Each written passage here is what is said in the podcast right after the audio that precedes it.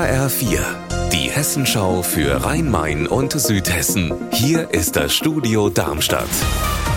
Mit Mike Markloff. Hallo. Auf dem ehemaligen Neckermann-Areal in Frankfurt tut sich jede Menge. Die Firma Digital Realty lässt hier gerade bauen. Mein Kollege Lars Hofmann hat sich für uns auf der Baustelle umschauen dürfen. Was passiert alles auf dem Gelände? Also ich stehe hier tatsächlich auf dem Dach des historischen Neckermann-Gebäudes und man sieht überall Baugruben. Es liegen riesige Haufen Sand hier rum.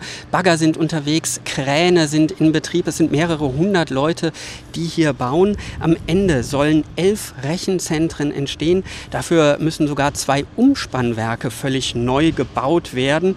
Nur 800 Meter entfernt ist der größte Internetknotenpunkt der Welt und die Nähe zu so einem Knotenpunkt ist enorm wichtig, damit am Ende im Internet alles ruckelfrei und in Lichtgeschwindigkeit quasi funktionieren kann. Rechenzentren verbrauchen ja auch viel Energie, da fällt viel Abwärme an. Wird die irgendwie genutzt?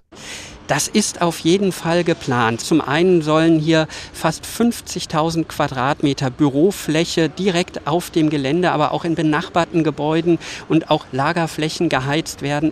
Der Energieversorger hier in Frankfurt, Mainova, will die Abwärme auch benutzen, um insgesamt dreieinhalbtausend Wohnungen zu heizen. Wenn das tatsächlich klappt, könnten es noch viel mehr Wohnungen werden, die so geheizt werden können, weil einfach noch mehr Abwärme abfällt, wenn alle Rechenzentren dann irgendwann betrieben werden. Gestern hat sich in der Gernsheimer Stadthalle mal wieder alles um die ICE-Neubaustrecke Frankfurt-Mannheim gedreht. Dieses Mal ging es um den Lärmschutz, vor allem im ersten nördlichen Abschnitt und bei Pfungstadt. Was hat die Bahn gesagt? Das grundsätzliche Fazit ist, mit entsprechenden Maßnahmen wie Schaltschutzwänden oder besonders glatten Gleisen kann die Bahn in der Regel die gesetzlichen Grenzwerte einhalten.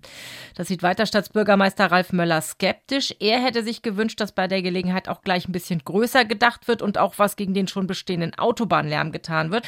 Außerdem rüstet sich Weiterstadt auch schon rechtlich für größere Kämpfe. Die Stadt will nämlich immer noch die aktuelle Streckenvariante mit der Weiterstädter Kurve verhindern.